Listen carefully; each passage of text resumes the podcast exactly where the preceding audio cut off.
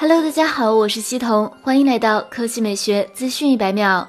二月五日消息，小米集团中国区总裁、Redmi 品牌总经理卢伟冰上手小米新机。毫无疑问，该机便是即将登场的小米十系列。今天下午，恰逢北京降雪，卢伟冰抢先曝光了小米十系列雪景拍照样张。本月，据外媒报道，接下来小米会推出小米十、小米十 Pro 两款旗舰，而且它们都将配备一亿像素主摄。据悉，小米十和小米十 Pro 均后置四枚摄像头，主摄均为一亿像素，副摄。可能会有区别。此前，王腾暗示小米十 Pro 可能会送测 DxO Mark，考虑到 CC 九 Pro 曾经图榜 DxO，因此小米十 Pro 大概率会再次实现 DxO Mark 霸榜，值得期待。虽然官方尚未公布具体发布时间，但是可以确定小米十系列将在本月正式亮相，而且将通过线上直播的形式与大家见面。二月五日消息，博主 Evelix 曝光了一张三星 Galaxy S 二十 Ultra 的真机近照。可以看到，三星直接将 100x 的字样刻在了矩阵相机模组一旁。三星 Galaxy S20 Ultra 后置四个镜头，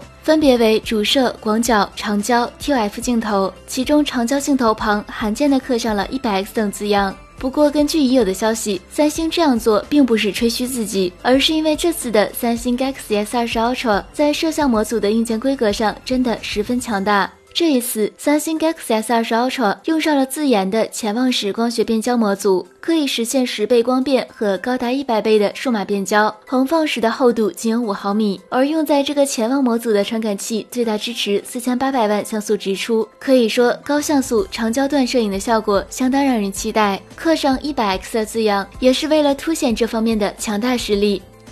好了，以上就是本期科技美学资讯百秒的全部内容，我们明天再见。